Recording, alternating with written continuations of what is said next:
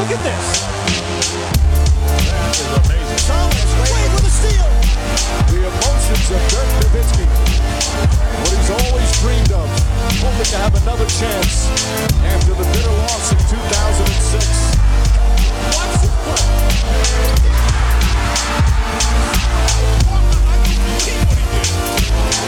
That is amazing.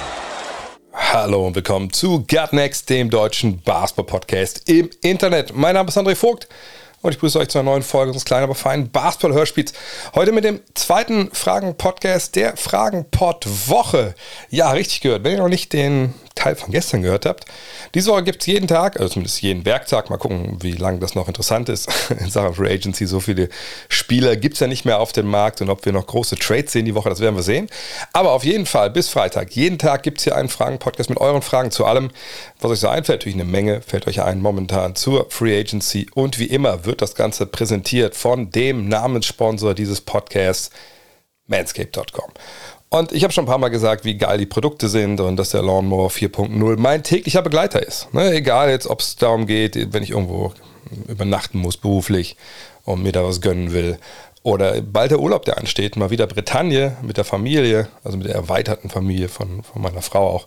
Ähm, da kommst du ja auch mit. Ne, die letzten Mal Jahre haben wir da gecampt, jetzt fahren wir ja mit einem, unserem ganz normalen Auto dahin und übernachten in den äh, Hotels oder in so kleineren Pensionen. Aber auch da, es ist einfach super, wenn man den Morlawn Moore dabei hat und auch den, den Weed denn Spoiler Alert, und das gilt wahrscheinlich für Männer wie Frauen, die wünschen sich schon einen Partner, der gerade im Urlaub, wo dann die, Kurz, äh, die Hose ein bisschen kürzer ist und vielleicht die räumliche Nähe mehr gegeben als während der regulären Saison, sage ich mal, wo man ja, wo beide Parteien manchmal ja arbeiten, ne, da soll dann vielleicht schon ein bisschen das Thema Körperpflege ein bisschen höher gehängt werden und das gelingt mir mit den ganzen Produkten, die Manscaped da anliefert bei mir. Echt immer sehr, sehr gut. Von daher, ich kann es nur empfehlen und wie immer gibt es mit dem Code NEXT20, N-E-X-X-T-20, 20 auf alles, 30 Tage Geld zurückgarantie und Free Shipping. What's not to like? Und ähm, vielleicht mal ein Hinweis, weil auch schon mal eins, sich beschwert haben. Ja, aber du promotest ja hier, dass Leute sich halt komplett rasieren und das Body Shaming. Äh, nee, eigentlich nicht. Also sagt jeder so, wie er möchte. Ne? Stutzen, ich denke halt nur, sieht wahrscheinlich ein bisschen schöner aus, wenn man da ein bisschen Struktur reinbringt. Also was ich früher Frisur genannt habe, da war auch nicht viel Struktur, war ja auch nicht viel glücklich drüber. Das war auf dem Kopf. Das haben alle gesehen. Kann man sagen, ja, warum hast du da nichts gemacht?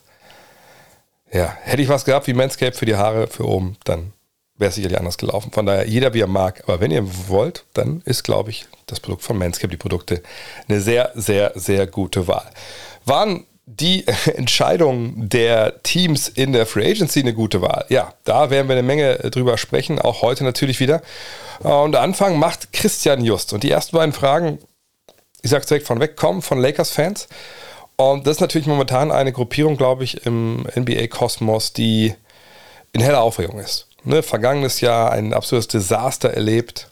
Man steht so gefühlt an der Schwelle zu einer weiteren desaströsen Saison, wenn man sieht, wen sie bisher verpflichtet haben. Und natürlich ne, kann man sich nicht darauf verlassen, ist Anthony Davis endlich mal fit ein Jahr? Was ist mit LeBron jetzt mit einem weiteren Jahr in seiner langen, langen Karriere?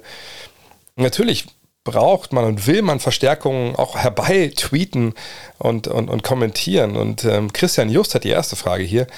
Als Lakers-Fan, falls Donovan Mitchell auch noch getradet wird für viele Picks und Trade Danny, also Danny Ainge, über die Draft den Rebuild angehen möchte, wie einst auch in Boston, gibt es da eventuell Hoffnung, dass Ainge Russell Westbrook als Tank Commander holt? Das wäre doch Win-Win für beide. Was sagst du dazu? Nein. In aller Kürze nein. Ähm, länger ausgeführt.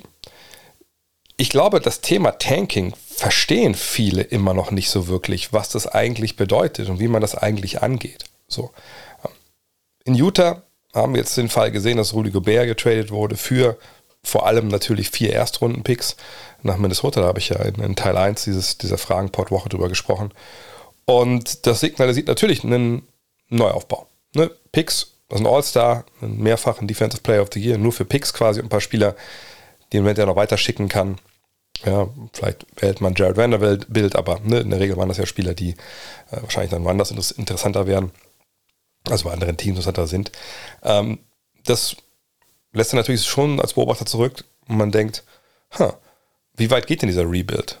Ne, ist es so ähnlich wie in Portland, wo man jetzt dann um Damian Lillard wieder neu aufbauen möchte und da jetzt viel Geld für ausgibt?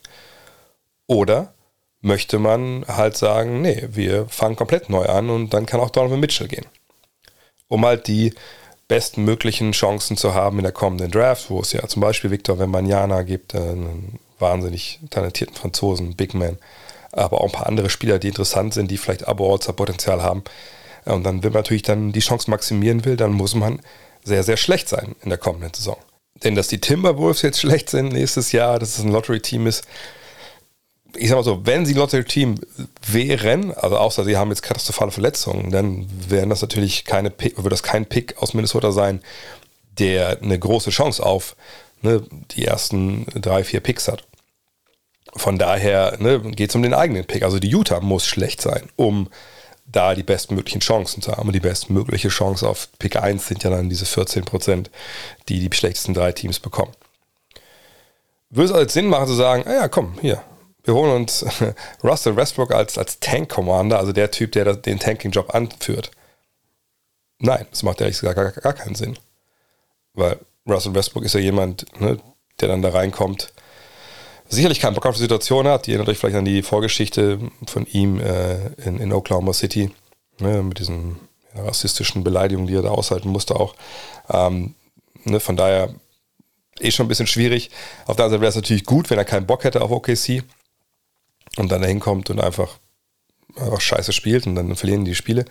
Aber du holst trotzdem noch jemanden, der A am Ende seines Vertrages steht, ähm, der eventuell aber auch eine gute Saison spielen will ähm, natürlich auch noch Fähigkeiten hat. Und dann gibst du ihm den Ball und du machst. Ich sage nicht, dass du mit ihm jetzt äh, in die Playoffs einziehst, aber du gewinnst sicherlich mehr Spiele mit einem Russell Westbrook im Attack-Mode als ne, mit vielleicht ein paar, zwei, drei Rollenspielern, die irgendwie einfach nicht überragende Fähigkeiten haben und Shot Creation mäßig auch nicht weit vorne sind. Ähm, vor allem ist der Trade aber nicht praktikabel, weil die Lakers keine Picks haben also zumindest keine Picks jetzt in unmittelbarer Nähe ähm, ne, dieser Draft. Also natürlich kann man sagen, und ich gucke mir jetzt gerade mal an, welche Trade, ab wann sie überhaupt einen, einen Deal wieder einstellen können mit einem Draft-Pick. Ähm, jedenfalls haben sie ja viele Picks für AD rausgeschickt. Ne, die sind ja alle in New Orleans. Die sind natürlich äh, froh, dass sie diese Picks alle haben. Aber die Lakers jetzt, wenn sie jetzt wirklich, sagen wir mal, sie würden wirklich all in gehen wollen und sie würden alles dafür tun, was Donovan Mitchell bekommen dann könnten sie erst 2026, wenn ich es richtig sehe, wieder einen Erstrunden-Pick geben. Und das ist natürlich weit, weit weg aus heutiger Sicht. Ähm, und dann wäre es halt auch so, dass man ne, 2026 könnte man ihn geben, 2027 schon wieder nicht. Ne, aufeinanderfolgende Jahre geht ja nicht. Äh, sprich, dann müsste man da einen Pick-Swap vielleicht einbauen. Ne, 27, 28 könnte man wieder geben, 29 müsste man einen Pick-Swap einbauen, sowas in der Art. Ähm, Frage ist halt, will man das für die Lakers? Also für Donovan Mitchell, der natürlich in der Vergangenheit jetzt auch in den Playoffs, in uns allein in Shootout gegen Denver, ne, stellenweise tolle Sachen gezeigt hat. Auf der anderen Seite haben wir jetzt auch den vergangenen Playoffs wieder gesehen, dass er gerade defensiv da halt nicht den Ansprüchen genügt, die man an den Spieler hat, der dann, so würde man das ja dann lesen wollen, zusammen mit AD das nächste Lakers Meisterteams verankert, wenn LeBron irgendwann dann aufhört oder noch mit seinem Sohn irgendwo spielen möchte. Von daher, puh, das äh, sehe ich einfach nicht. Ich sehe nicht, dass das für Utah interessant ist, dann in drei, vier Jahren Erstrunden-Picks zu bekommen. Ähm, klar, die können Lottery-Picks sein, wenn es bei den Lakers einfach komplett crasht, aber äh, das, das sehe ich einfach nicht als interessant an. Sag, mit der Gefahr, wenn du mit Westbrook jemanden hast, der was beweisen will und einfach auch Qualität hat noch, und auf der anderen Seite denke ich, ist Donovan Mitchell auch nicht die Art Spieler, die dich unglaublich weiterbringt, wenn ich ehrlich bin. Also äh, für das, was du eigentlich schicken müsstest, dafür ähm, müsstest du, puh, äh, also, also ich, ich weiß nicht, ob, ob er wirklich da, dafür dann gut genug ist. Und dann kommen wir ähm, zum letzten Thema. Ähm, wenn so ein Trade durchgehen würde, ne, dann fehlen immer noch so 17 Millionen. Sprich, du müsstest wahrscheinlich noch Bojan Bogdanovic reinpacken in den Deal oder wahrscheinlich sogar Mike Conley, damit das funktioniert. Also die Lakers müssten nochmal einen Vertrag aufnehmen mit Geld. Geld ist denen vielleicht auch egal, aber wie gesagt, ich, ich würde es nicht machen, also von, von beiden Seiten aus nicht. Ähm, weil ich denke, dass die Picks von LA einfach nicht so wertvoll sind. Du kriegst keinen Spieler zurück, der von Wert ist, keinen jungen Spieler. Taylor Horton Tucker muss mir jetzt keiner sagen, dass der, dass der wichtig ist. Ähm, also zumindest nicht jetzt in einem Kontext für, für Donald Mitchell. Von daher, nee. Und gesagt, ich würde Russell Westbrook nicht als, als Tank-Commander haben wollen, ehrlich gesagt.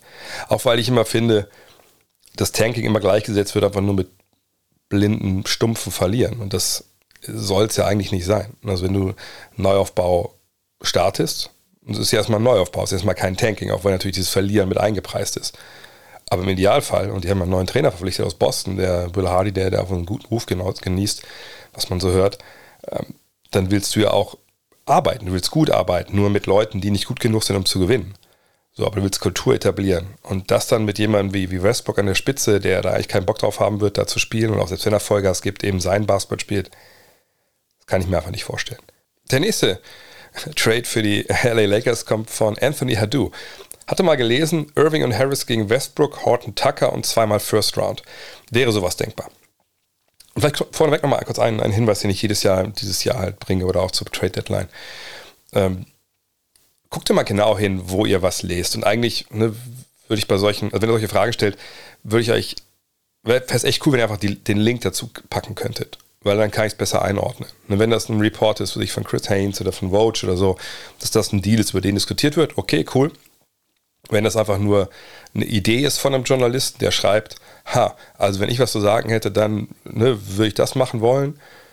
Okay, dann kann man das auch einordnen. Und wenn es irgendwelche Leute auf Social Media sind oder ein YouTuber, der das schreibt, ja, dann kann man das auch einordnen. So, das muss man eigentlich immer, immer dazu äh, tun eigentlich. Weil ich habe zum Beispiel diesen Deal jetzt hier überhaupt gar nicht gelesen. Ähm, natürlich, von den Finanzen her sieht das aus, ob das passen könnte. Äh, aber ich würde mich einfach komplett fragen, war, wo da der Sinn für die New Jersey Nets ist.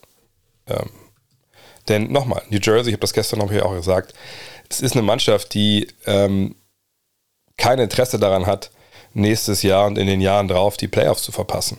Ne, weil die ersten Picks, die sie da halt haben, besser gesagt, sagen wir mal, hatten, die liegen alle in Houston. So, ne, also sie spielen dann, wenn sie verlieren, spielen sie für die Houston Rockets und nicht für sich selbst. So.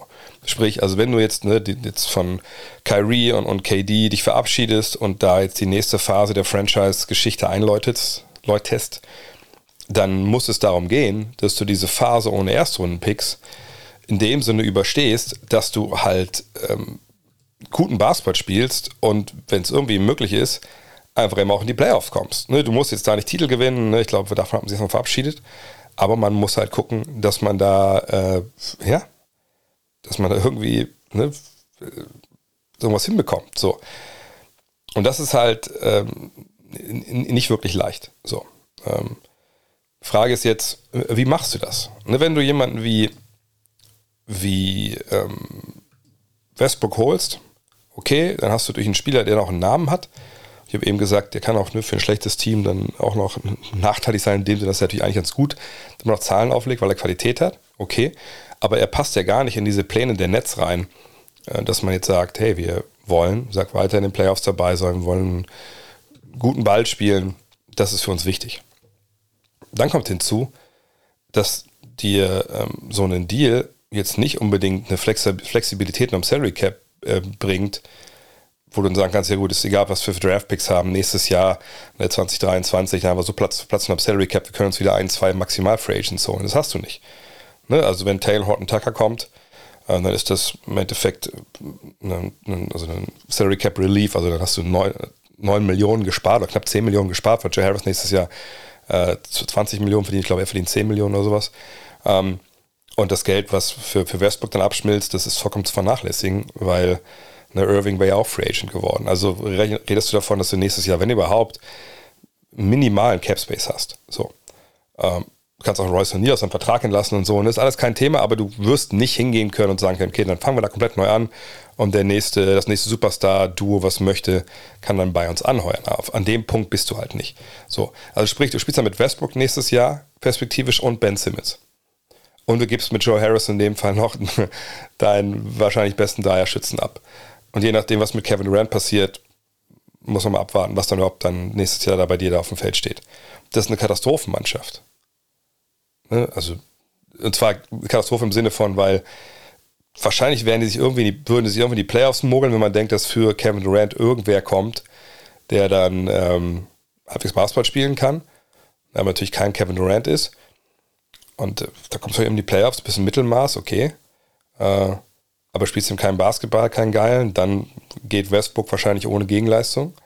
Was Simon Trade, glaube ich, kriegt man für den jetzt nicht unbedingt eingestielt. Also was, was hat dich das dann weitergebracht? Ich sage nicht, dass du für Kyrie Irving hier einen, einen riesen Gegenwert bekommst, aber du gibst Harris ab, der 2024 auch ein auslaufender Vertrag ist. Ähm, du kriegst ein Spiel, den du eigentlich nicht gebrauchen kannst äh, und der auch einfach weg ist. Und du gibst auch noch, oder na, kriegst du Picks? Was war denn, die, war denn die Frage? du kriegst dann noch zweimal Erstrunden-Picks. Okay, die kannst du vielleicht irgendwie gebrauchen, aber sagt, das werden auch keine Lottery-Picks sein. Also ich sehe nicht den Sinn dahinter von Seiten der Netz. Und auf der anderen Seite und Taylor Horton Tucker nochmal ist auch einer, der nicht werfen kann. Oder zumindest nur in Ansätzen gezeigt hat. Also es macht die auch nicht besser. Auf der anderen Seite wäre es natürlich für, ähm, für die Lakers super, wenn sie davon ausgehen, dass es mit Irving funktioniert. Du hast Harris, der passt rein mit dem, was er kann. Aber das ist auch wieder ein klarer Trade, der, die Lakers da ähm, übervorteilt, und, aber für die Nets einfach keinen Sinn macht. Von daher, also ich, ich sehe ehrlich gesagt keinen wirklichen Weg. Ich habe einen, was ich ich habe einen Trade gehabt, äh, im, im, Podcast mit, mit Dean. Ich hoffe mal, ich weiß nicht, ob ich noch zusammenkriege. Ich guck mal kurz.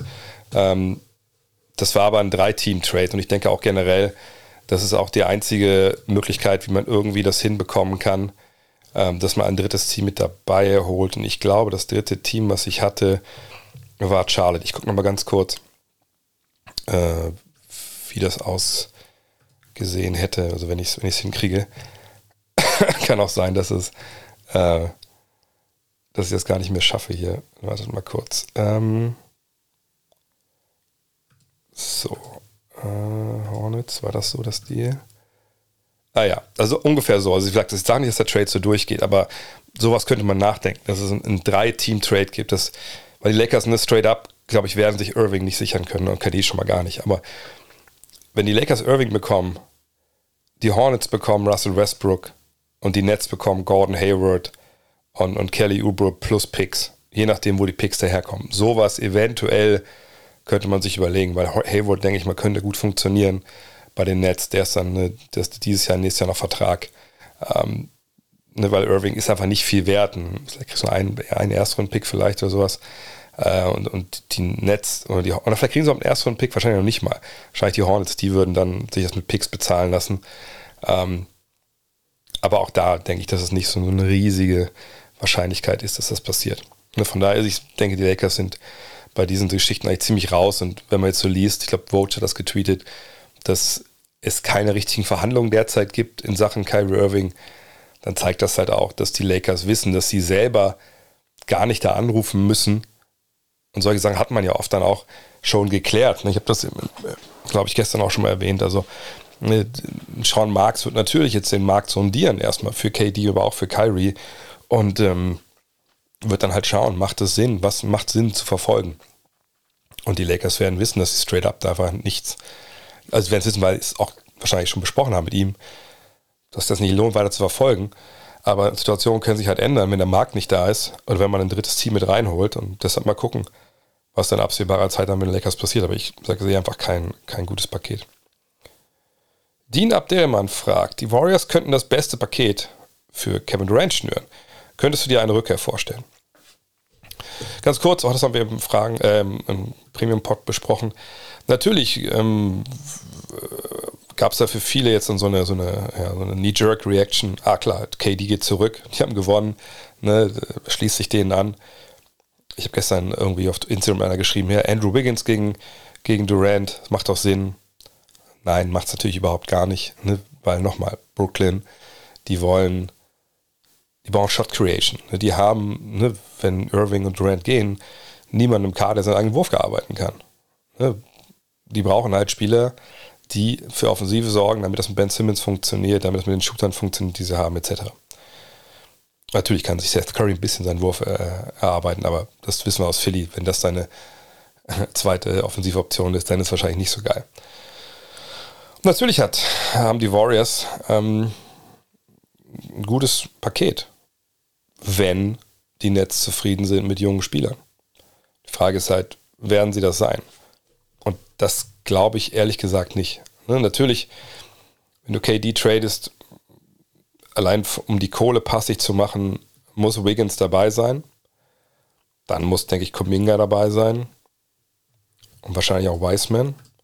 Ich glaube, das reicht wahrscheinlich sogar schon vom Gehalt. Ja, das reicht. Dazu müsste dann vielleicht noch ein Draftpick kommen oder zwei. Aber jetzt mal ganz ehrlich, würdet ihr das als Warriors machen? Also es, ich fand es ganz spannend, dass jetzt zu lesen war, dass ähm, Curry, Thompson und Green, also, oder zumindest wurde gesagt, so diese, diese, diese Core, der, also der Kern der Warriors, dass die jetzt Kontakt haben mit Durant. Ne? Dass die texten, vielleicht haben sie noch eine WhatsApp-Gruppe, keine Ahnung.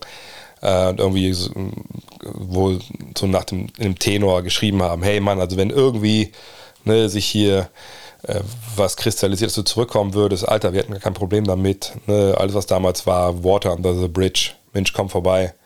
Würden wir uns freuen, wenn es funktioniert, aber das regeln halt andere Stellen. Mal gucken, was kommt.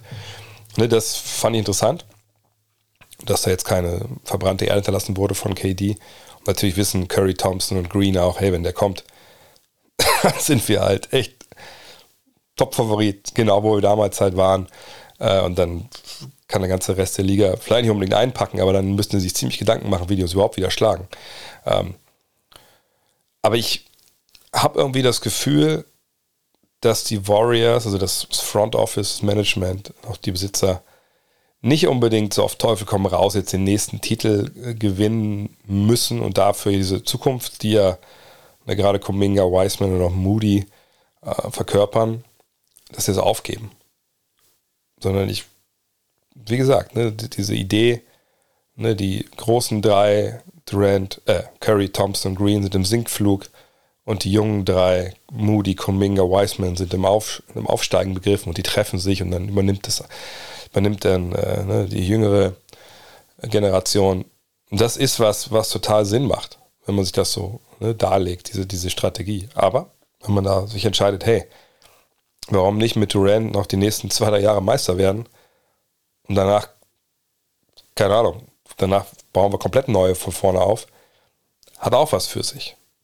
Ne, die Frage ist halt, reicht das den, den Netz?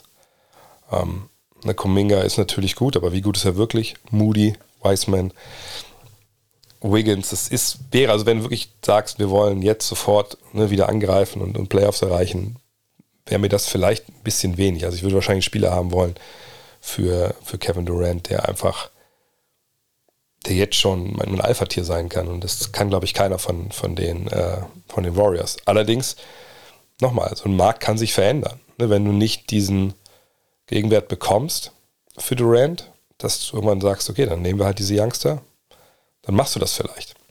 Aber das habe ich auch schon gesagt. Das ist für mich einfach schwierig zu beurteilen, welche Angebote da jetzt gerade reinkommen und wann wirklich diese Verhandlungen, je nachdem wie viele Teams wirklich ernsthaft dabei sind, wann die wirklich dann all in gehen und mit wie viel sie all in gehen. Weil nochmal, die Personalie Kevin Durant ist für mich nicht um jeden Zweifel erhaben. Ich würde nicht Haus und Hof für Kevin Durant traden, wenn ich ehrlich bin. Eben weil es einfach ein sehr, sehr unsicherer Kantonist ist. Ne? Immer, also zuletzt auch verletzt gewesen. Die Eskapaden der letzten Jahre habe ich gestern aufgezählt. Sind wir gespannt.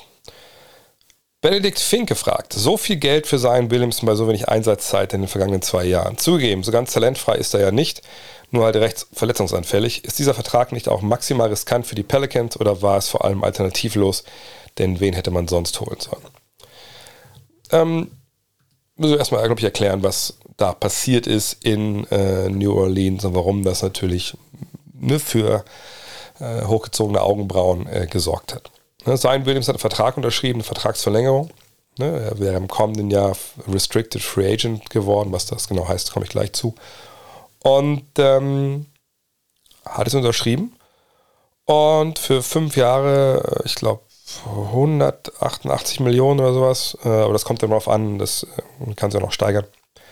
Ähm, auf jeden Fall wahnsinnig viel Geld natürlich äh, für, ähm, für einen Spieler, der ja, relativ lange jetzt oder oft halt verletzt war. Wenn wir uns uns mal genau angucken, wie oft er denn oh, sorry, äh, verletzt war, dann äh, sehen wir natürlich bei ihm hm, das ist äh, ja eine ne schwierige Geschichte. Vergangenes Jahr, ihr werdet euch erinnern, hat er gar nicht gespielt. Ne? Im Sommer, oder nicht im Sommer, äh, Anfang September war das ja Mitte September, als Trainingslager losging, Media Day, droppte irgendwie die Bombe. Ach so, ja, apropos, er hat sich einen, den Fuß gebrochen, aber ist kein Problem, äh, ist dann ist bald wieder dabei.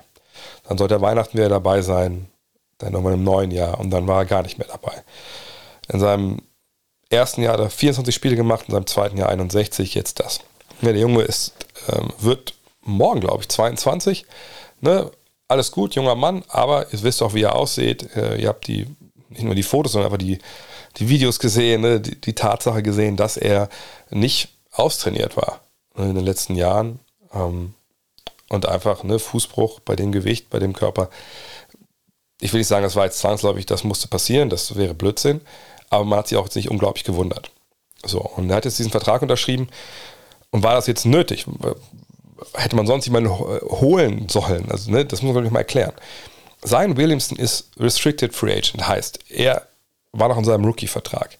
Wenn Rookies in die NBA kommen, ist klar, wie viel sie verdienen. Die brauchen gar keinen Agenten, um ihr, um ihr Geld auszuhandeln. Ähm, es gibt so eine gewisse ähm, Spanne, ne, was sie verdienen äh, können. Das ist dann geregelt, ne, je nachdem, wann du gepickt wurdest in der, in der ersten Runde.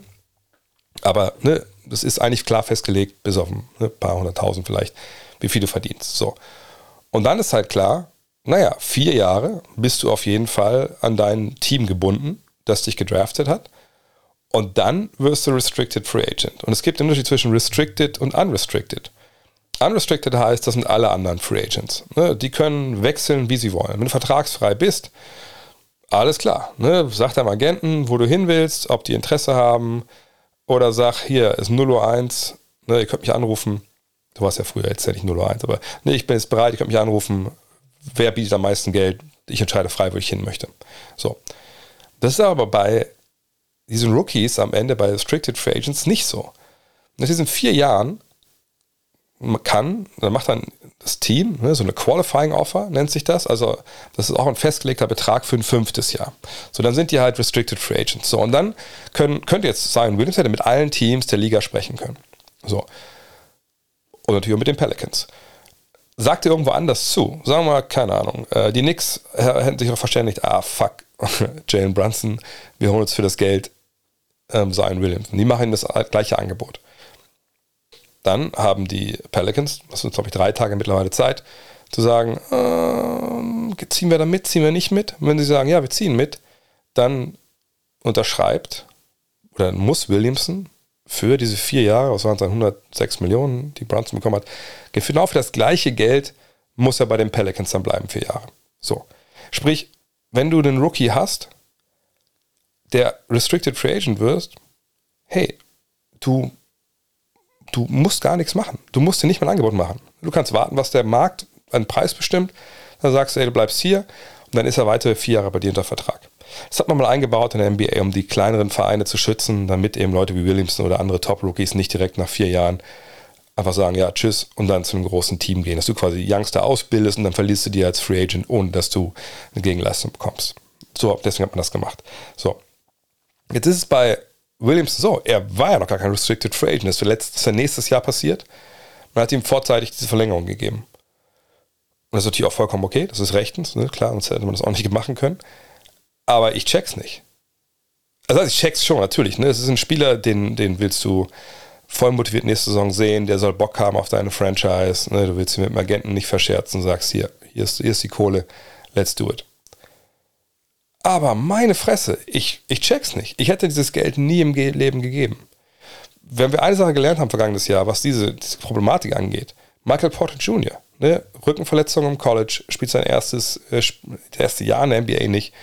Denn bei der gleichen Situation wie jetzt eben äh, New Orleans ist, gibt ihm halt diesen riesen Vertrag ein Jahr bevor er Restricted Free Agent wird. So, und dann, klar, verletzt er sich und setzt das Jahr quasi aus. Also, ne, diese Gefahr ist halt real. Und deshalb hätte ich einfach nicht, ich hätte dieses Geld nicht bezahlt. Du hast ja auch alle Gründe dazu zu sagen, hey, das, das, das wollen wir erstmal jetzt mal sehen, ob du fit bist. Es geht ja nicht darum, ah, wir wissen nicht, ob du ein geiler Basketballer bist. Wir wissen nicht, ob du in die Mannschaft passt oder sonst was. Sondern es geht darum, ey Mann, wir haben doch alle gesehen, was in den letzten zweieinhalb Jahren passiert ist. Zeig uns einfach nächstes Jahr, dass du fit bist. Und natürlich, ey, we are taking care of you, ne? Ey, du musst nie wieder arbeiten danach. Natürlich wollte Williams in Sicherheit jetzt haben. Aber hätte man einfach mal sagen können, ihm, jo, pass auf, wir hätten auch gerne gesehen, die letzten zwei Jahre, dass du nicht die ganze Zeit beim Burger King rumhängst. So, ne, überspitzt gesagt. Und ne, ich hätte ihm alles angeboten und sagen, ey, pass auf, wir haben, wir haben alle Ressourcen. Ne? Welchen Physiotherapeuten möchtest du? Welche Ärzte sollen wir hier einstellen? Ne, wir, wir holen dir die größten Experten hin. Ne, du kriegst einen eigenen Koch, ne, 24-7, wir, wir, bringen dir alles. Ne? Kein, kein Problem. Wir wollen, dass du gesund bist. Wir wollen das maximal aus dir rausholen. Wir wollen dich wirklich, ne, wir load managen, alles. Aber du musst ja verstehen, dass wir nicht 200 Millionen Dollar investieren können in dich jetzt, wo wir noch keine Saison von dir gesehen haben, wo du wirklich komplett fit warst und ne, nach der 61-Spiele-Saison direkt ein Jahr aussetzen musstest. Das musst du doch checken. Und natürlich gibt es dann vielleicht Animositäten und der Agent sagt, gut, dann, dann gehen wir nächstes Jahr. Aber dann sagst du halt, ja, fucking wohin denn? Du bist nächstes Jahr Restricted Free Agent. Du gehst nirgendwo hin, wenn wir das nicht wollen. Junge, sei doch vernünftig, so. Das würde mein Vater wahrscheinlich sagen. Ähm, aber es spielt ihm auch viel Politik damit rein. Ja, wenn er mitbekommt, letzten ja, paar Monate, ne, diese Gerüchte, oh, der hat keinen Bock auf die Stadt und äh, der möchte eh woanders hin und so. Keine Ahnung, was hinter den Kulissen da läuft. Aber am Ende des Tages ist es halt so, wenn die nächste Saison anfängt und der knickt um und bricht sich den Fuß, dann hast du halt einen Spieler mit so einem riesen Monstervertrag, der vielleicht die nächsten zwei, drei Jahre, und das ist was, der GAU ist nicht, der Sportinvalide kann nie wieder spielen. Es ist der GAU natürlich für, für Zion Williamson. Und natürlich wirst du Zion Williamson lieber haben, als ihn nicht zu haben. Aber noch schlimmer ist, wenn Zion Williamson sich nochmal den Fuß bricht und immer so in and out, out of the lineup ist und du nicht mal irgendwie seinen Vertrag abschreiben kannst mit einer Injury äh, Exemption oder so. Ne? Wenn du einfach 190 Millionen Dollar bezahlst für einen Spieler, der das bei weitem nicht mehr wert sein kann aufgrund von ne, körperlichen Limitierungen. Und diese Gefahr ist real. Und ähm, da habe ich echt Bange, dass das dann vollkommen nach hinten losgeht. Ähm, alternativlos war es meiner Ansicht nach nicht. Und nochmal, es ist nicht so, dass wenn du dich. Erstmal, er hat ja Vertrag. Er hat Vertrag auch für die kommende Saison. Er muss ja da Basketball spielen. Sein, er will nicht spielen. Ne? Das kann er natürlich sagen, aber dann muss er getradet werden. Aber ne, es ist nicht, dass man jetzt sagen würde, der kriegt keinen Vertrag und dann holen wir jemand anders. Das, das, so funktioniert das nicht. Markus Nauertz fragt, wie geht es mit Daniel Theiss weiter? Verbleib in Indiana oder wird er weiter getradet? So wie ich es gehört habe und wie ich es mir auch eigentlich zusammengereimt habe, denke ich, macht das für ihn in Indianapolis relativ wenig Sinn. Ne, Indy auch durch den Trade von Brockton haben wir das, glaube ich, gesehen, ist eine Mannschaft, die neu aufbauen will, ne, die auch sicherlich so gewisses Tanking-Potenzial hat, die allerdings auch ein paar ganz gute Spieler haben eigentlich. Ne? Also ähm, sie haben beide Yield. Mal gucken, ob der dann das Jahr dann noch zu Ende spielt. Würde ich auch jetzt eher verneinen. Miles Turner, da haben sie immer gesagt, den wollen wir nicht traden. Gehe ich weiterhin von aus. Ne? Hat aber auch nur noch dieses Jahr Vertrag. Ähm, Tyrese Halliburton ist natürlich da. Das ist natürlich klar ein Plan, den Neuaufbau mit ihm zu machen, genau wie Chris Ruate, dem Rookie vom vergangenen Jahr. Von daher mal schauen, wie es weitergeht. Ähm, ein paar Jungs brauchst du natürlich auch so, die, ähm, sage ich mal, das Korsett bilden ne, für deine Youngster. Da passt Daniel natürlich irgendwie schon mit rein. Aber jetzt ist er erstmal da. Jetzt müssen wir mal abwarten. Es dauert ja eine gewisse Zeit, bis er jetzt dann äh, wieder getradet werden kann. Ähm, mal schauen. Äh, aber ich kann mir gut vorstellen, dass es so ähnlich wie vergangenes Jahr bei ihm läuft, dass ähm, wenn er nicht jetzt in den nächsten zwei Monaten getradet wird, oder nach zwei Monaten, dann darf er wieder getradet werden, ähm, dass dann vielleicht dann noch ein Titelfavorit anklopft und sagt, hey, wir brauchen noch einen Big Man hier, äh, können wir den haben? Was wollt ihr denn für den? So, ne? Muss man mal abwarten. Ich weiß noch nicht, ob der Trade schon komplett ähm, mm, mm, mm, komplett durch ist. Ne? Manchmal sind das ja Trades, die schon verkündet werden, damit die noch nicht wirklich durchs Liga-Office gelaufen sind. Dann kann es noch ein bisschen erweitert werden, noch ein drittes Team vielleicht. Aber da hatte ich jetzt noch gar nichts, noch gar nichts von gehört. Von daher gehe ich aus, dass er erst, in Indianapolis ist. Und dann, wenn dann im August dann irgendwann, äh, Ende August dann sein, wenn er getradet werden kann, mal gucken, was dann passiert. Aber ich denke erstmal, dass es sehr wahrscheinlich ist, dass er die Saison nicht, bei, nicht in Indiana beginnt. Marco Schalk fragt, wie siehst du die Verpflichtung von Hartenstein und Brunson der Knicks? Brunson, das haben ja die, die, die ne, Spatzen sind es ja weniger, die Tauben mehr in, äh, in Manhattan ja schon lange von den, den Dächern der Skyscraper ähm, gepfiffen. Ne, der Vater, Assistant Coach, der ehemalige Agent, der General Manager, äh, Derrick Rose, guter Freund. Und das ist ja auch jetzt gekommen. Ne? Ist jetzt da, ist der Bestverdiener.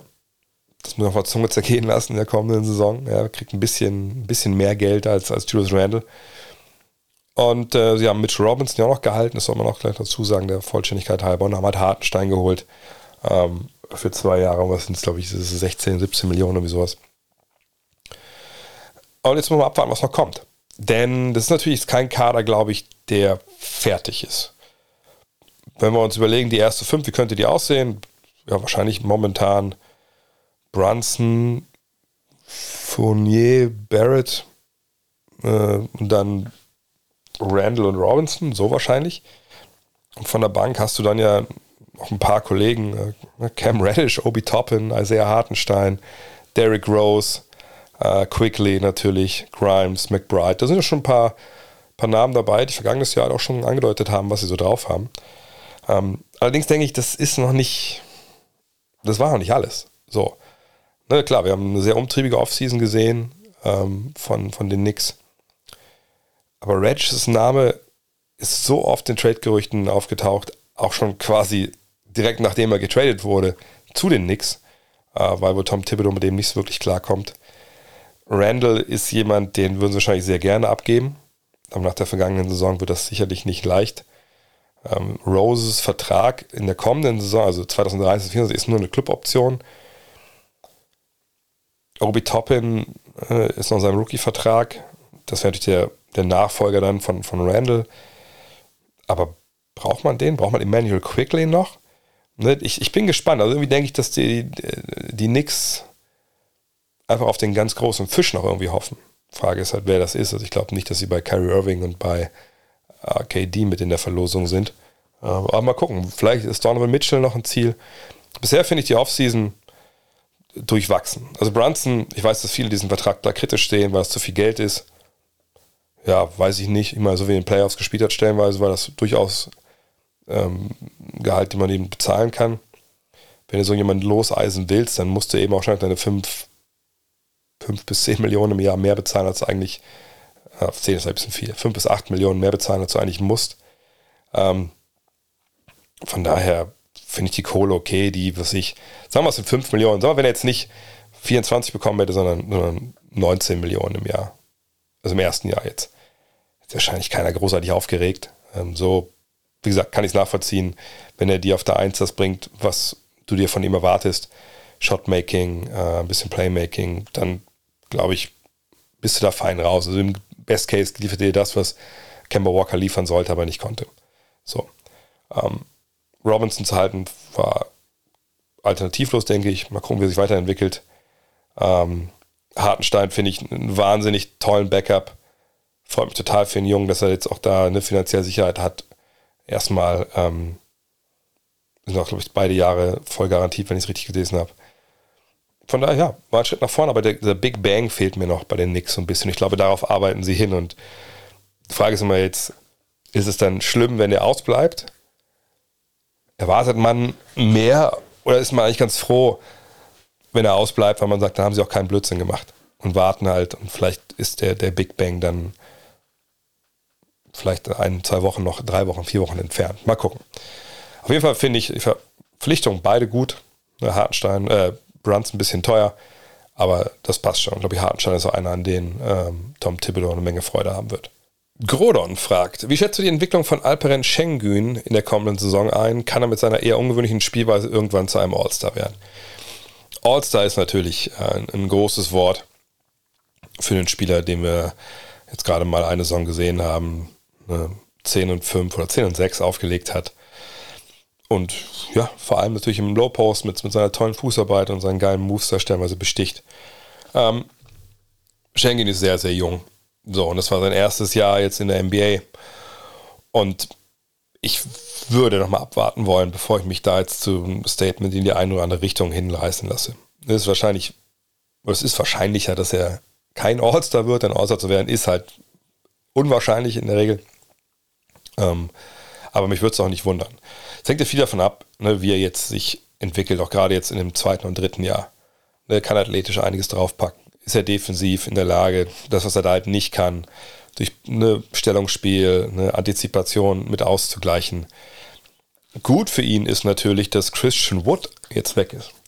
Denn ähm, damit fehlt so der Typ natürlich, der vor ihm da die Minuten äh, genommen hat. Und das ist ja auch ein Hinweis gewesen, glaube ich, dass man denkt, okay, Schengen kann durchaus da jetzt in die äh, Bresche springen und äh, mal gucken, was er, was er hat nächstes Jahr.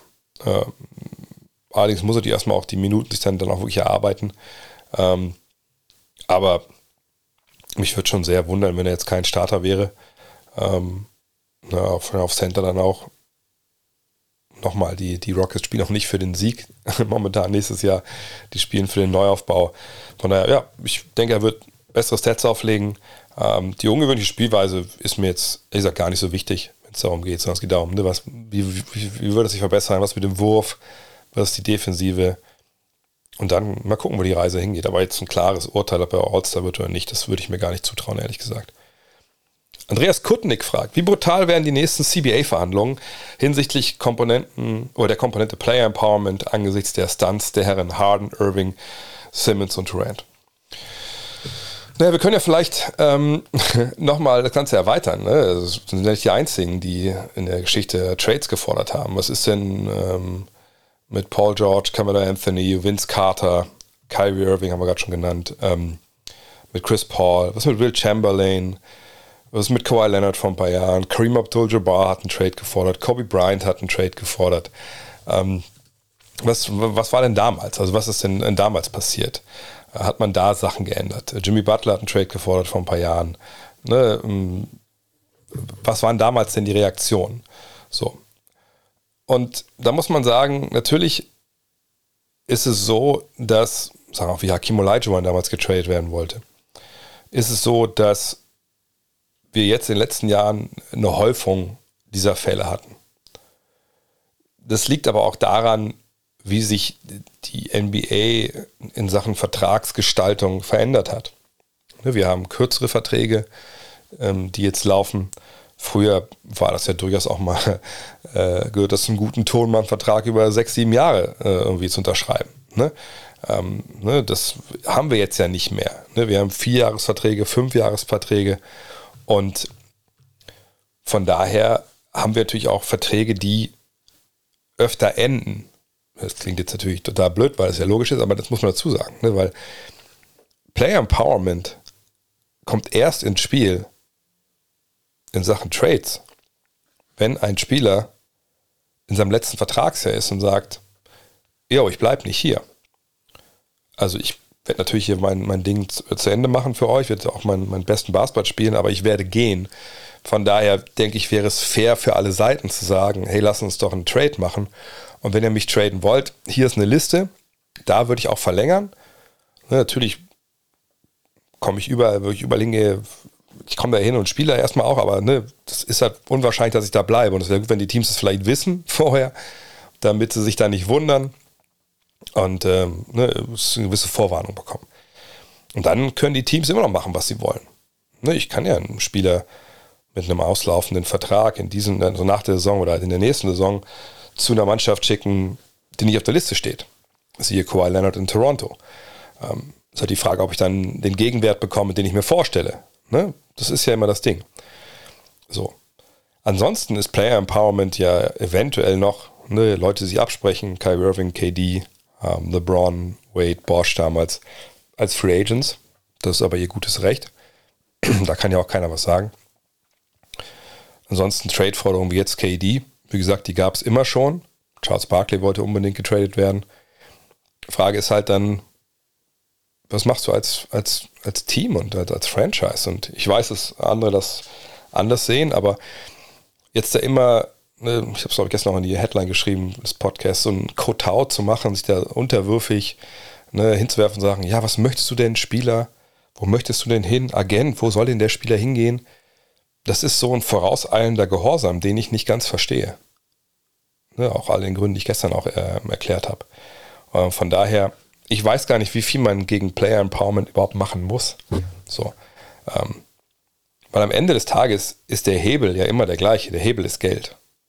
Ne? Ben Simmons, der hat ja nicht umsonst. Wie gesagt, nochmal, es kann alles sein, dass er, dass er psychische Probleme hatte ne? und dass er einfach nicht in der Lage war, Basketball zu spielen. Und dann ist das alles gut. Aber es hat eben Geschmäckle gehabt, als dass, die, dass das erst so kolportiert wurde, als klar war, er kriegt kein Geld dafür, dafür, dass er kein Basketball spielt. Und ne, weil im Tarifvertrag drin steht, wenn du aus psychischen Gründen kein Basketball spielen kannst, kriegst du natürlich das Geld. So.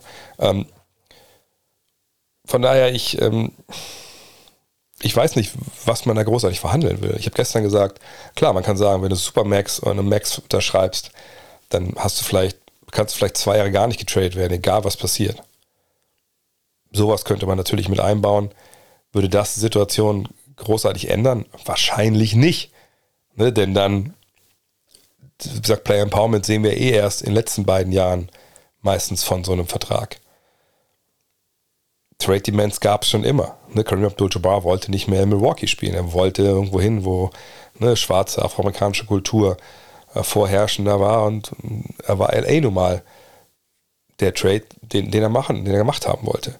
Äh, Will Chamberlain wollte weg. Will Chamberlain hat damals, wir haben ja auch in den 70ern überlegt, ich meine in den 70er Jahren, in den 70er Jahren gab es wahrscheinlich die Hochzeit des Player Empowerment, weil damals ja wirklich die Spieler die Chance hatten zu sagen, yo, ich spiele nicht in der NBA, ich spiele in der ABA. Ich weiß, dass immer verlacht wird, so als Disco-Liga und sicherlich auch zu Recht und das, das war auch ziemlich chaotisch.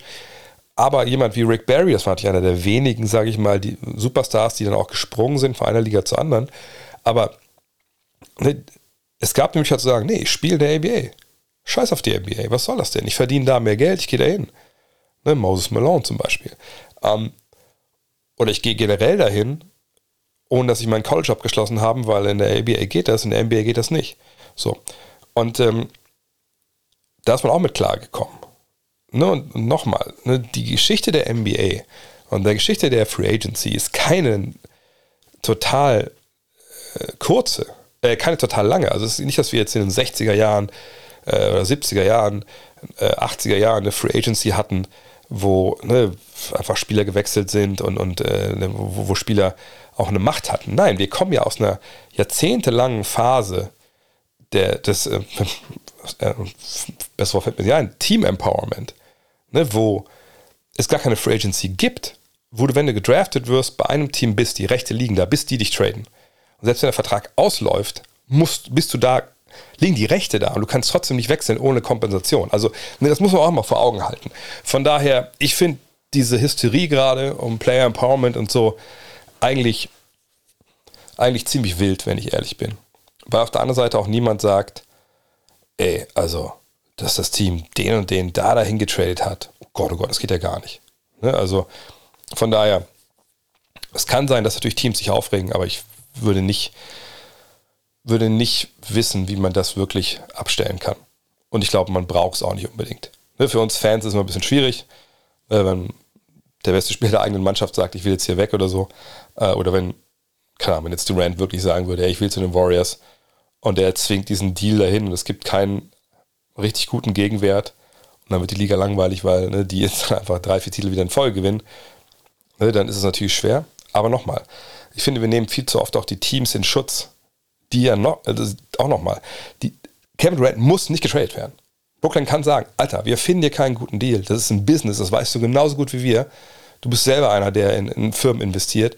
Wenn wir nicht den Deal bekommen, der uns auch nur halbwegs den Gegenwert bringt, dann bleibst du eben hier. Und es gibt ja auch einen, einen Präzedenzfall.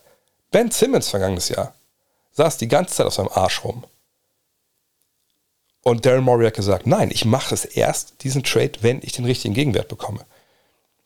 Und ich sage nicht, dass das immer so funktioniert dann wie mit, mit James Harden dann für, für Ben Simmons, was sicherlich der Ne? Best Case war dann für die Sixers. Aber einfach mal sich hinzustellen und zu sagen, nein, das wär, würde ich mir eigentlich wünschen von den Franchise, anstatt immer zu, zu weinen und irgendwie da die Liga anzurufen, dass irgendeine Regelung eingezogen werden soll, die ihnen die Entscheidung abnimmt. Ähm, Tim Frost fragt: Glaubst du, dass wir eine Defensive, wie es die Cavs, wie sie die Cavs vergangenes Jahr mit den Twin Towers gespielt haben, bald noch häufiger sehen werden? Mit Chad Holmgren dieses Jahr und Victor Wembanyama nächstes kommen zwei Spieler in die Liga, die in diesen Bereichen durchaus ihre Stärken haben und den Franchise die Möglichkeit bieten, solch eine etwas andere Verteidigung zu spielen. Minnesota wird ja wohl auch eine Twin Towers Defense mit Gobert und Towns spielen. Wie siehst du also diese Art Defense in den kommenden Jahren in der NBA? um so zu verteidigen, wie das die Cavs vergangenes Jahr gemacht haben mit Jared Allen und Evan Mobley, brauchst du halt vor allem einen Verteidiger wie Evan Mobley, der eben super mobil ist, der verschiedenste defensive Aufgaben auf absolut hohem Niveau ähm, erledigen kann. Und dann sicherlich auch nicht nur in der regulären Saison, sondern auch in den Playoffs. Nur weil jetzt zufällig mit Chad Holmgren und Victor Wembanyama äh, zwei lange Jungs in die Liga kommen, aller Wahrscheinlichkeit nach dieses Jahr dann halt, ne, Holmgren und nächstes Jahr Wembanyama, heißt es ja noch lange nicht, dass die die gleichen Skills haben wie Evan Mobley. Nur weil die lang sind und beweglich sind. Also da müssen wir erstmal schauen, also muss ich erstmal schauen, was die überhaupt defensiv ne, für Instinkte haben, wie die das alles verstehen, was da eigentlich passiert vor ihnen. Also das ist, ne, das ist manchmal so, so ein Bias, nur weil die ungefähr den gleichen Körperbau haben, etc. Natürlich wird Minnesota versuchen, mit diesen Twin Towers zu spielen in der regulären Saison. Was, ob das in den Playoffs dann zum Erfolg führt, müssen wir nochmal abwarten. Ne, weil die Tendenz ja klar dazu geht, dass man kleiner spielt. Aber ich denke, dass man auch in Minnesota vielleicht ein bisschen nach Milwaukee mal geschaut hat und sieht, ach guck mal da, zwei Big Men, ne, Antetokounmpo und Lopez, Drop Defense. Das scheint ja schon irgendwie zu funktionieren. Und defensiv, gesagt, war ja Minnesota auch eine lange, lange Zeit nicht, nicht wirklich gut. Und dass man so eine Blaupause kopiert, äh, auch wenn man mit Towns jemanden hat, der natürlich viel von draußen machen kann. Das kann ich schon nachvollziehen. Ob es funktioniert, ist, ist eine ganz andere Frage. Aber jetzt zu sagen, das ist jetzt der neue Trend zu den Twin Towers, das fände ich dann schon sehr verfrüht und würde ich eigentlich nicht sehen. Du brauchst wirklich Spieler mit ziemlich, ziemlich, ziemlich seltenen Skills, sprich Evan Mobley, Janis Antetokounmpo, um halt ne, sowas aufzuziehen. Und wenn ihr euch an die Bugs erinnert, selbst die sind dann ja auch auf dem Weg zur Meisterschaft dann am Ende davon abgerückt, mit zwei Langen die in der Crunch-Time zu spielen. Also warten wir es mal ab. Ich sehe da momentan auf jeden Fall keinen, keinen Trend in diese Richtung. Thomas R. fragt, was traust du den San Antonio Spurs in der nächsten Saison zu? Dass sie am Ende relativ früh äh, einen Namen eines werdenden Rookies nennen können, wenn die Draft 2023 ähm, steigt. Nur ich denke, dass ähm, das der Plan ist, ne, von Greg Popovich, RC Buford und Co. Popovich wird trotzdem coachingmäßig den besten Job machen, den er machen kann, wird den Kids da viel beibringen wollen, aber im Endeffekt geht es darum, dass sie halt einen so frühen Lottery-Pick bekommen, wie es irgendwie möglich ist. Von daher, das ist eine Saison des absoluten Neuaufbaus, des Tankings. Ich denke, wir werden auch sicherlich vielleicht noch, ähm, ja, wir werden noch ein paar Trades sehen. Ich, ich würde mich würde mich gar nicht wundern, wenn das so eine Saison wird, die sehr Spurs-unlike wird. Also im Sinne von, dass sie auch mal einen Trade vielleicht während der Saison sogar noch machen. Denn so ein paar Kandidaten haben sie da ja noch drin. So, so ein Doug McDermott, Josh Richardson, Jakob Pöltl. Ich meine, ne, irgendwen musst du ja auch haben, der dann, äh, sag ich mal, Basketball spielt. So, ne? Die haben eine Menge Youngster und ein paar Veteranen brauchst du auch. Aber sagt da auch bei Richardson und Pöltl die Verträge auslaufen mich würde es nicht wundern, wenn, wenn der, das richtige Angebot kommt, wenn die dann auch vielleicht weg sind äh, und sagt, ah, das Ziel halt wirklich ist, so wenig Spiele wie möglich zu gewinnen. Manfred von Richthofen fragt, wie gehst du persönlich als Coach oder Mitspieler mit krassen charakterlichen Verfehlungen seiner Mitspieler um? Häusliche Gewalt, Vergewaltigung und so weiter. Muss man sowas ignorieren, weil es nun mal um den sportlichen Erfolg geht? Klar geht natürlich, glaube ich, die Frage hier ähm, vor allem Richtung, Richtung Miles Bridges äh, von Charlotte. Ich weiß nicht, ob ihr da die Fotos gesehen habt von, von seiner Frau.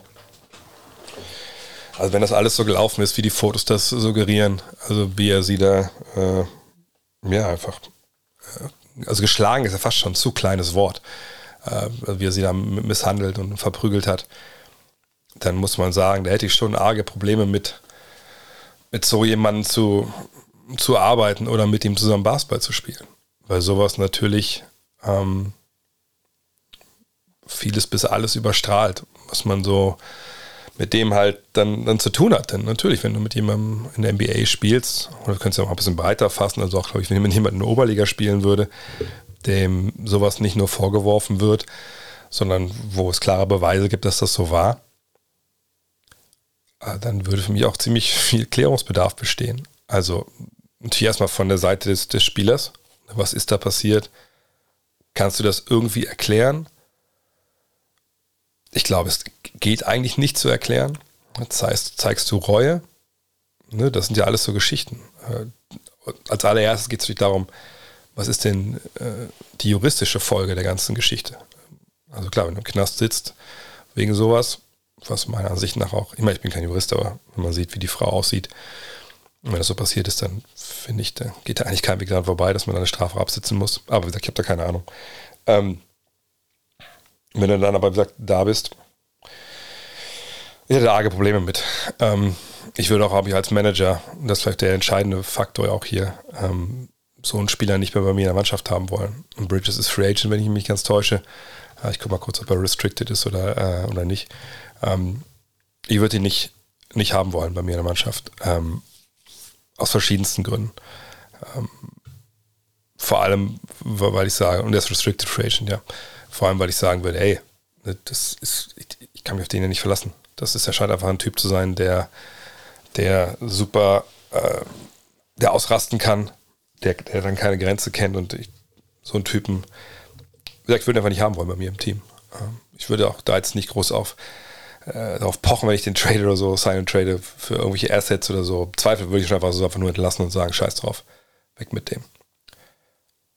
Und ignorieren, denke ich, solche Geschichten finde ich schwer. Also wenn es ein Fall ist, ne, wo jemand unglaubliche Reue zeigt und ähm, einfach ein, keine Ahnung aus welchen Gründen mal eine absolute Kurzschusshandlung war und der vielleicht eine Strafe abgesessen hat, sagt und einfach diese Reue zeigt und auch die Arbeit investiert, äh, damit sowas nicht nochmal passiert, dann ist es vielleicht anders, aber ich, also es wäre für mich schon schwer, diesen Prozess schnell zu durchleben. Und wahrscheinlich würde ich immer sagen, nee, mit dem möchte ich eigentlich nicht zusammenarbeiten. Kevin die Seegurke fragt, ist die Fitness und Gesundheit des Kaders der wichtigste Faktor für eine Meisterschaft? Oder wurde diese Facette in den letzten Jahren einfach überstrapaziert? Gefühlt gewinnt seit drei Jahren nicht der Kader mit den besten Spielern, sondern der gut zusammengesetzt ist und gesund bleibt. Wieso ist Gesundheit so ein großes Thema geworden? Andererseits, wieso sind Verletzungen so ein großes Thema? Gucken wir erstmal vielleicht darauf, ob diese Aussage stimmt, dass in den letzten drei Jahren äh, nicht das beste Team gewonnen hat mit, mit den besten äh, Voraussetzungen oder ne, ob irgendeine Mannschaft gewonnen hat, die einfach überbordend gesund war und die, die anderen halt dann irgendwie nicht. Miami war ja, glaube ich, ziemlich gesund. Hat dann einfach gegen Boston verloren. Ähm, Boston lag zwei Siege hinter Miami. Boston hat aber früh in der Saison einfach seinen Weg noch nicht gefunden. Von daher denke ich, dass da die Tabelle auch diese Kräfteverhältnisse nicht komplett nach wiedergespiegelt hat. Auf der anderen Seite war das ein Spiel, dann eine Serie auf Messerschneide, sieben Spiele. Klar waren Leute da angeschlagen, aber alles in allem kann ich da nicht denken, dass das Verletzungen da die Ausschlag gegeben haben. Die Bucks sind ein anderes Thema. Bucks gegen Celtics. Ne, mit Chris Middleton würde ich jetzt sagen, dass, also sage ich schon Zeit schon, glaube ich, hätten die, die Bucks gewonnen. Allerdings, was war das, eine, eine Innenbanddehnung? Naja, ne, das passiert immer mal wieder. Ich wüsste jetzt nicht, warum das jetzt äh, so was Außergewöhnliches wäre. Die Sixers, ja, waren da, wo sie waren. Da kam mit diesem harten Trade eine Menge durcheinander während der Saison. Und danach haben wir quasi keine Mannschaft bis auf die Nets, die welche Ansprüche hatten. Und die Nets, da war auch so viel Unruhe das ganze Jahr drin. Äh, KD ab und zu verletzt, aber in den Playoffs waren sie alle dabei und waren einfach nicht gut, weil sie nicht eingespielt waren. Das hat auch viel mit Curry zu tun, von daher, da sehe ich das gar nicht. Phoenix hat gegen Dallas verloren. Da waren alle fit, oder? Also ich, okay, also Booker war kurzzeitig raus, oder? Ich gucke mal kurz nochmal nach. Weil manchmal kriege ich solche Sachen nicht mehr, nicht mehr. Nee, Booker war doch in der Serie gegen Dallas war er doch dabei. Davor war er verletzt gewesen. Aber Booker hat ja seine Zahlen abgeliefert auf hohem Niveau. Also würde ich jetzt nicht sagen, dass das an Verletzungen hing. Äh, die sind ausgeschieden, weil sie einfach nicht variabel genug waren und Luca einfach überragt hat. Und der war ja, der war ja verletzt im Endeffekt sogar. Äh, so, ähm, Grizzlies, klar, John Morant, aber das war für mich auch kein Meisterschaftsteam bisher. Einfach zu jung noch. Golden State, die ja dann gewonnen haben, hatten ja selber äh, ziemlich Verletzungspech in dem Sinne.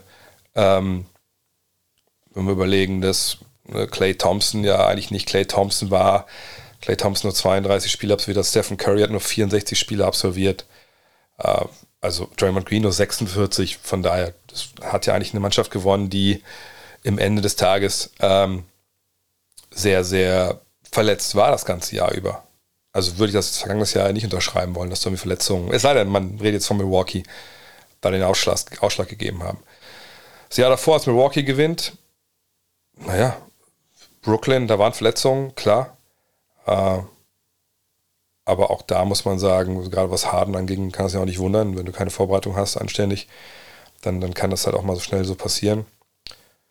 Sixers, ja, ich weiß nicht, ob es eine Verletzung war, die wir da Ben Simmons attestieren für, für die Playoffs, aber eigentlich nicht.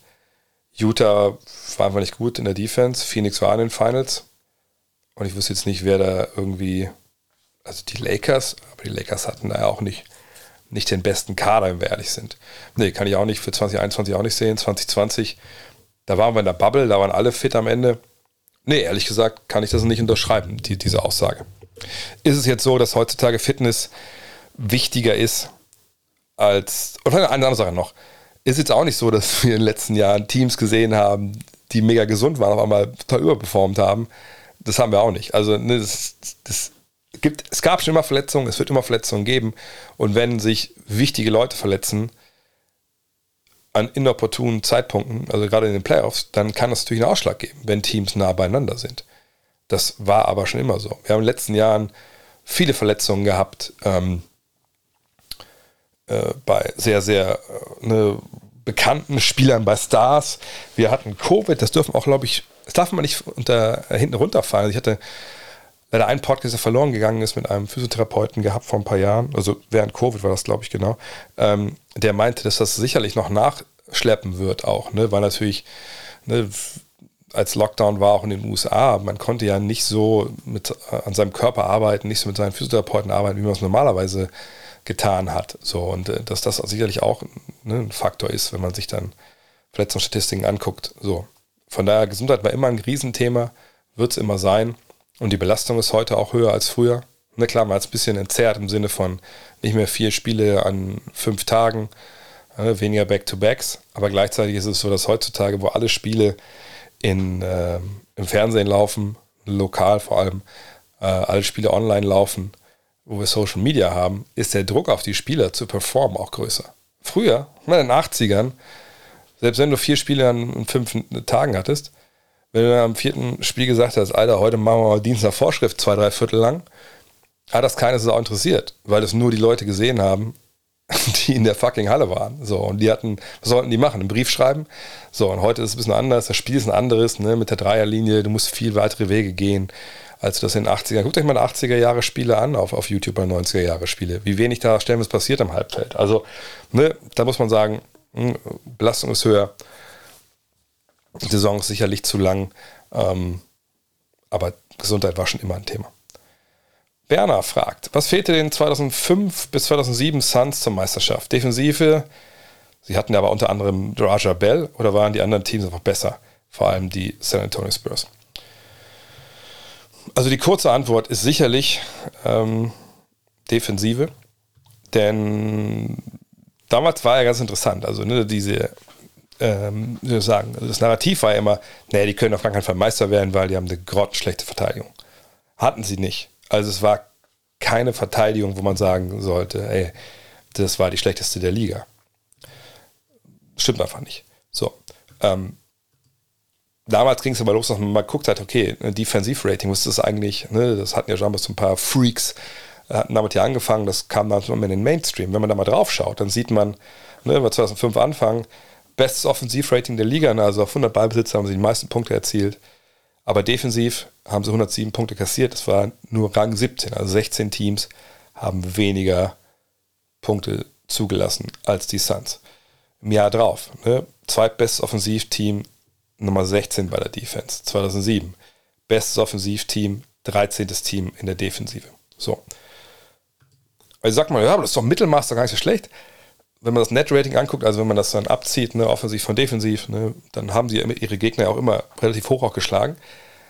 Das Problem ist aber einfach, ne, sie, sie haben halt nie diese Top 10 Defensive gehabt, die man der Lehrmeinung nach ja braucht. Ne, Top 10 offensiv, defensiv braucht man eigentlich so, wenn du Meister werden willst. Wenn wir uns die Playoffs angucken, ne, 2005 1 zu 4 gegen San Antonio, ähm, da war dann Schluss. Im Jahr drauf war gegen die Mavs Schluss, 2006 2 zu 4. 2007 war wieder gegen San Antonio Schluss. Ich erinnere mich sicherlich an die Szene damals mit Steve Nash, der dann in die Bande gecheckt wird und dann äh, Staudemeyer war es, glaube ich, und, und Dior von der Bank aufstehen, dann werden die gesperrt. Das kam dazu. Aber vor allem war es einfach die Defensive. Ich glaube, sie konnten zu wenig Stops generieren in, in, in wichtigen Phasen ähm, im Vergleich zu, zu den Spurs zum Beispiel. Und Raja Bell, ja gut, das war ein, ein guter Flügelverteidiger, ein guter 3D-Mann, aber das ist ja kein Spieler, der deine Defensive verankert. Und ähm, die Frage ist da natürlich, hatten sie den überhaupt? Ne, das war auch die Frage dann so mit Mars Staudemeyer, hat auch seine Probleme damals gehabt, dann mit dem Knie und sowas. Ähm, aber die Frage war eh, also wo kommt die Defense her? Also, wer war denn der Anker? Ähm, Sean Marion, der war, glaube ich, der beste Shotblocker in der Zeit. Ne, da fehlte so ein bisschen was. Ja, und, aber das war auch okay. Das war eines der geilsten Teams. Hat leider nie dann in die Finals geschafft. Aber ähm, ne, mit Steve Nash, der defensiv sehr anfällig war, keinen richtigen Ringschutz. Hat aber ein bisschen was gefehlt. Das ist, glaube ich, ne, die Hauptaussage. Und es war die eine Zeit, wo die Western Conference mit den Spurs, mit den Mavs ne, einfach extrem gut war. Madres fragt, kannst du bitte eventuell zu wiederholten Male sagen, warum es das Format Triple Threat nicht mehr gibt? Gibt es da atmosphärische Eintrübungen zwischen den Hosts oder was sind die Gründe? Kann ich zu wiederholten Male sagen. Es hat nichts mit irgendwelchen atmosphärischen Eintrübungen oder Störungen zu tun. Spoiler Leute, ich war gestern ähm, bei Jonathan äh, zu Gast im Podcast. Ähm, beide arbeiten ja weiterhin an, am Gut Next Magazine mit. Ähm, nö, äh, das, der Grund war einfach damals, warum wir aufgehört haben, ähm, dass wir A-Probleme hatten, die, die, die Termine einzuhalten, ne? weil wenn drei Mann, die sehr, sehr beschäftigt sind, die Sachen da, äh, Termine ne, jonglieren müssen, dann muss es auch immer passen. Sagt, wenn einer jonglieren muss, ist es leichter, als wenn das zwei oder drei machen. Und dann habe ich irgendwann einfach gesagt, sorry, ich schaffe es momentan nicht, weil, äh, habe ich auch schon ein paar Mal gesagt, meine Frau ist Ärztin, meine Frau arbeitet im Krankenhaus, wir haben eine kleine Tochter. Ähm, und da ist man dann oft natürlich auch, gerade was so dann Abends- und, und Nachtarbeit angeht, auch dann nicht Herr seiner eigenen Zeit. Und das Ding war einfach, dass ich mit, mit meiner Arbeit, sag Jonathan mit seiner, Julius mit, mit, mit seiner komplett eingespannt sind. Dieser Montagabend, den wir anvisiert hatten, haben wir einfach nicht mehr, nicht mehr hinbekommen. Äh, und ich war dienstags immer schon committed zu meinem Twitch-Stream. Den wollte ich dafür jetzt auch nicht aufgeben.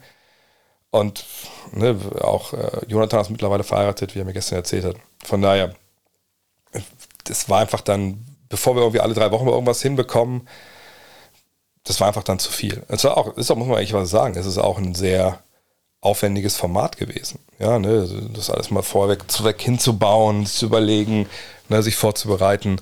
Und dann ähm, kommt es aber an den Punkt, wo nur diese Zeit natürlich, die investiert, auch rechtfertigen muss. Und als wir damals gesagt haben, wir machen jetzt mal eine Pause, wir hören auf, war bei meiner Frau einfach auch totaler Ausnahmezustand ne, durch Covid. Meine Frau arbeitet in der Geburtshilfe, aber ne, durch Covid war da die Belastung auch sehr hoch, weil Kollegen ausgefallen sind, ne, weil dadurch die Belastung für die, die gesund waren, und das hat sich bis heute eigentlich nicht geändert, äh, größer wird. Äh, meine Frau hat da auch gesundheitlich jetzt einen ziemlichen Preis für auch bezahlt in der Folge. Ähm, ne, das war der Grund. Und ich weiß, dass das einige nicht verstanden haben. Gerade auf, auf YouTube gab es da einige Kommentare, wo man sich wirklich gefragt hat, ja, du scheißt morgen auch in, morgens auch in, bei kleinen Kindern ins Müsli wahrscheinlich, so was du für einen Blödsinn absonderst.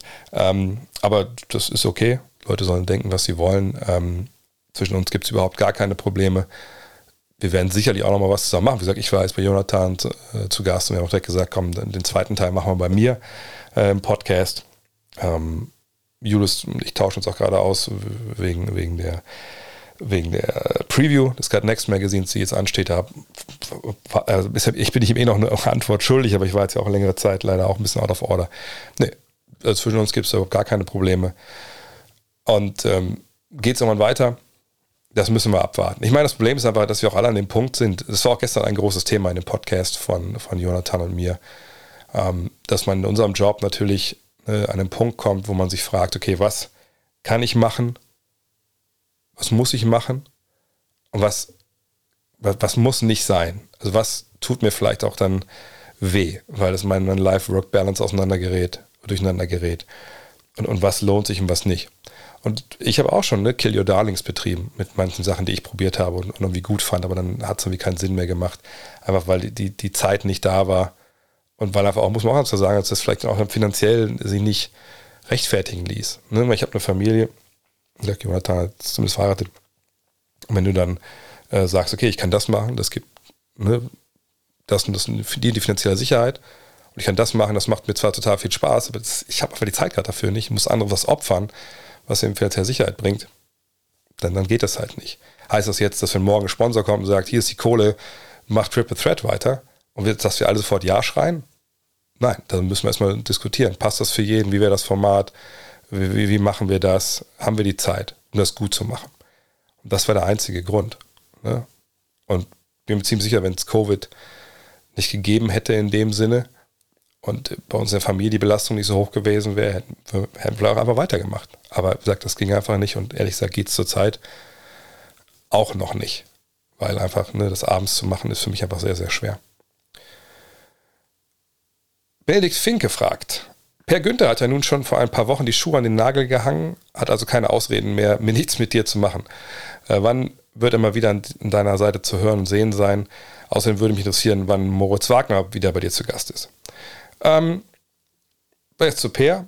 Ja, Per und ich sind im Kontakt. Ähm, vielleicht die, ich weiß nicht, ob ihr diversen Leuten folgt, die dabei waren. Vorletzte Woche Samstag war ja eine, eine große Überraschungsparty für, für Per in Ulm, organisiert von seiner Frau, auch einige Basketballer zu Gast und wir waren auch eingeladen, meine Frau und ich. Und äh, hat mich wirklich extrem geschmerzt, da abzusagen, weil einfach ich immer noch nicht annähernd bereit war auf, für, für so ein Event äh, nach meiner zweiten Covid-Runde.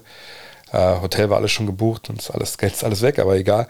Ähm, ich habe mit Per bei und her geschrieben, auch zu ein, zwei anderen Sachen äh, in der Folge und äh, es wird sicherlich bald so sein. Nicht jetzt, nicht heute, nicht morgen.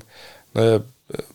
Die ziehen jetzt ja auch um und so. Das in dem Leben von denen ist natürlich auch, wird sich auch viel verändern. Da muss man mal abwarten, ähm, wann wir uns hinsetzen können. Aber ich habe ein gutes Gefühl, dass das im September passiert. Ähm, Moritz. Ich habe Moritz ein paar Mal angefragt. Ähm, ich mache das ja immer, dann haben wir ja früher auch gemacht, dass ich so alle paar Monate mal frage, Mensch, hast du Lust? Und dann warte ich auf eine Antwort und dann kommt die oder also sie kommt nicht. Das ist, ähm, wenn man mit NBA-Spielern oder mit manchen Nationalspielern äh, so Kontakt hat, dann ist es so bei Sportlern. Das ist klar, man ist da nicht als Journalist oben auf der Prioritätenliste. Äh, und wenn es dann passt, dann passt es. So, und der letzte Anfrage war jetzt, glaube ich, anderthalb Monate her oder so. Ähm, da habe ich dann nichts wieder gehört, aber dann auf Instagram sehen, dass er im Urlaub ist und so. Von daher, wie immer, wenn er, er Bock hat und, und wenn er Zeit hat und wenn das passt, dann machen wir es. Ansonsten machen wir es nicht. Das haben wir die ganzen Jahre ja so gehalten. Also natürlich der, im College war es anderes. Aber da war die Zeit ja auch anders. Von daher, mal schauen. Aber ähm, wann das jetzt so ist, kann ich einfach nicht sagen. Boris Milo mit der letzten Frage für heute. Ist eine Lesetour mit deinem neuen Buch geplant? Das ist eine gute Frage. Ähm, ich weiß gar nicht genau, ob das vom Verlag überhaupt gewollt ist. Also ich habe das im letzten Meeting mit denen gesagt, ja, natürlich können wir da gerne, können wir das gerne machen, äh, wann immer ihr das machen wollt. Das würde sich zum Beispiel anbieten, wenn ich äh, ja eh in Köln bin, ähm, bei der Eurobasket. Übrigens, ne, so tr-germany.com, da gibt es ja diese Reise äh, mit mir dann auch nach Köln ähm, ne, zur Eurobasket, auch mit einem kleinen Event, was wir da irgendwie vorhaben, mit den Leuten, die da mitfahren. Da könnt ihr noch buchen. Ähm, Jedenfalls, äh, wenn ich eh was in Köln bin, warum macht man da nicht vielleicht ne, irgendwo eine, eine, Lesung oder so einen Termin? Da weiß ich aber jetzt gar nicht, wie die Planungen da jetzt weiter gediehen sind. Äh, vielleicht bin ich nächste Woche in Hamburg und schneide dann mal rein beim Verlag. Ähm, aber ja, wie gesagt, ich bin bei solchen Sachen äh, ja eigentlich relativ offen. Ich habe zwar immer ein bisschen so, Bedenken, immer noch mich irgendwo in Innenräumen ne, irgendwie aufzuhalten mit vielen Leuten ohne Maske. Ähm, Mache ich eigentlich auch weiterhin nicht, auch wenn ich natürlich gerade jetzt fein raus bin. Nach der zweiten Infektion habe ich ja erstmal, müsste ich erstmal keine Maske aufsetzen, mache ich trotzdem jetzt immer noch. Ähm, aber ja, mal gucken. Also weiß ich nicht, ob das äh, geplant ist. Ähm, ob sie das wollen, hängt sicherlich auch davon ab, bisschen, wie erfolgreich das Buch ist. Ich, ich kenne zwar das Business nicht, aber ich kann mir vorstellen, dass es ja auch ein bisschen Geld kostet, dann, wenn man sowas macht. Ähm, aber ich werde auf jeden Fall, also ich kriege mein Exemplar oder meine Exemplare kriege ich, wenn ich es richtig verstanden habe, am 18. Juli. Ich gucke nochmal kurz nach, ob das ein Freitag ist. Ähm, und äh, ich selber fahre am 20. in Urlaub. Also Montag, genau. Also ich denke an dem 19. dann den Stream vor dem Urlaub. Da werde ich sicherlich aller spätestens mal ein bisschen daraus vorlesen. Vielleicht lese ich auch vorher von mal aus dem PDF vor. Ähm, aber äh, ja, dann mal gucken. Lesetour, Bücher unterschreiben, keine Ahnung, wenn das gewollt ist. Der Verlag wird sich da sicherlich nicht sperren, ähm, äh, das zu machen. Falls ihr euch fragt, welches Buch denn? Love This Game heißt das Buch, habe ich geschrieben. Das wird gerade gedruckt. Äh, ich kann auch nicht abwarten, es endlich in die Finger zu bekommen. Ein PDF habe ich schon hier, äh, wie gesagt. Äh, gibt auch eine Pressemappe. Wenn ihr Interesse an einer Pressemappe habt, kann ich die euch gerne schicken. Vielleicht poste ich nachher einfach auch mal bei Social Media. Da stehen auch ein paar Auszüge drin. Ähm, ja, wenn ihr vorbestellen wollt, würde es mich total freuen. Ähm, ne, äh, wir waren ja zeitlang auch bei Amazon ganz weit oben, aber wie gesagt, ihr könnt überall vorbestellen, in jedem kleinen Buchladen, äh, über wo es Bücher gibt. Einfach sagen, hier, Love This Game von André Vogt, äh, Edel Books, wahrscheinlich braucht ihr das nicht mehr sagen, oder Edel Sports. Äh, dann stellen die euch das vor geht ja alles auch in die Bestsellerwertung ein. ähm, Würde mich freuen, weil ich glaube, es wird ein, ein, cooles Buch. Auch wenn es ein bisschen so ein Spagat ist zwischen ne, persönlichen Anekdoten, die ich erlebt habe, mit ich erkläre die NBA und Basketball, wie es entstanden ist, räume mit vielen so ähm, Vorurteilen dann noch, ähm, vielleicht auch ja, Missverständnissen auf, was die NBA angeht. Würde mich freuen, wenn das was für euch ist. Und kann ich mir gut vorstellen, dass es das sein wird. Von daher, love this game. In diesem Sinne, morgen geht's weiter. Ne, heute Abend geht schon weiter. Sorry, wenn ihr das heute hört, dienstags tagsüber. Heute Abend ab 19 Uhr natürlich wieder Fragenstream auf, auf twitch.tv slash André Vogt. Ansonsten sagt gerne Love This Game vorbestellen. Manscape.com mit dem Code NEXT20. Bis morgen zum nächsten Fragenstream. Haut rein. Ne, Fragen-Podcast. Stream heute Abend, Fragen-Podcast morgen. Bis dann. Euer André. Hello. Look at this. That is amazing. Thomas Wade with a steal. The emotions of Dirk Nowitzki.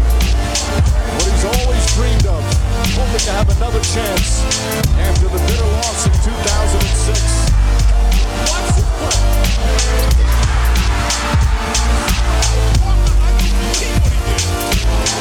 That is amazing.